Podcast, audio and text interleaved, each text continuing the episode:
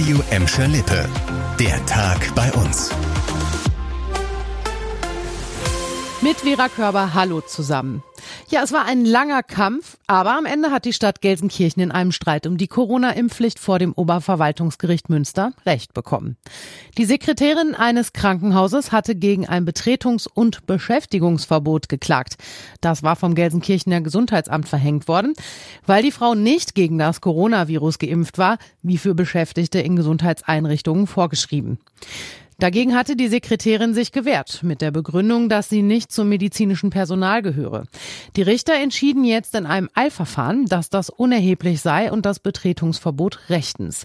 In ihrem Urteil kritisierten sie auch, dass andere Behörden in NRW die einrichtungsbezogene Impfpflicht nicht entsprechend durchsetzen würden.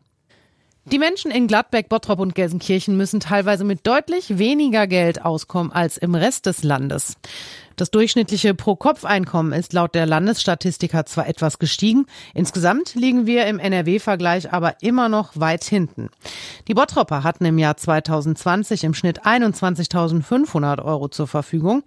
Die Gladbecker mussten mit 19.500 Euro auskommen, die Gelsenkirchner mit 17.600 Euro, so wenig wie in keiner anderen Stadt in Nordrhein-Westfalen.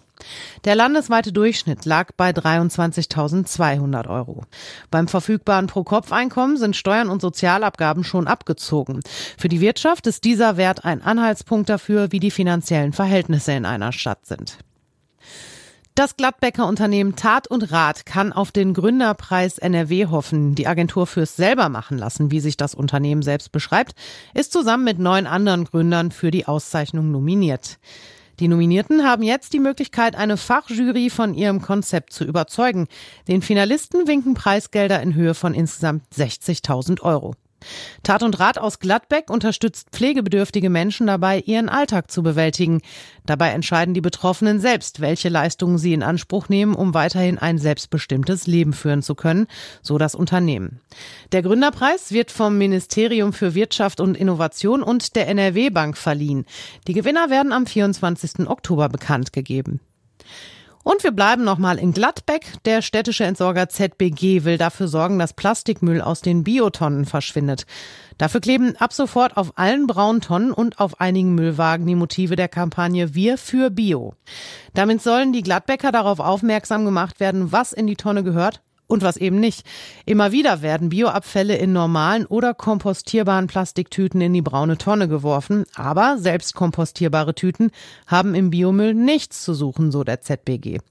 Das Material brauche zu lange, um sich zu zersetzen. Bioabfälle können entweder lose oder in Zeitungspapier gewickelt entsorgt werden. Das war der Tag bei uns im Radio und als Podcast. Aktuelle Nachrichten aus Gladbeck, Bottrop und Gelsenkirchen gibt es jederzeit auf radio und in unserer App.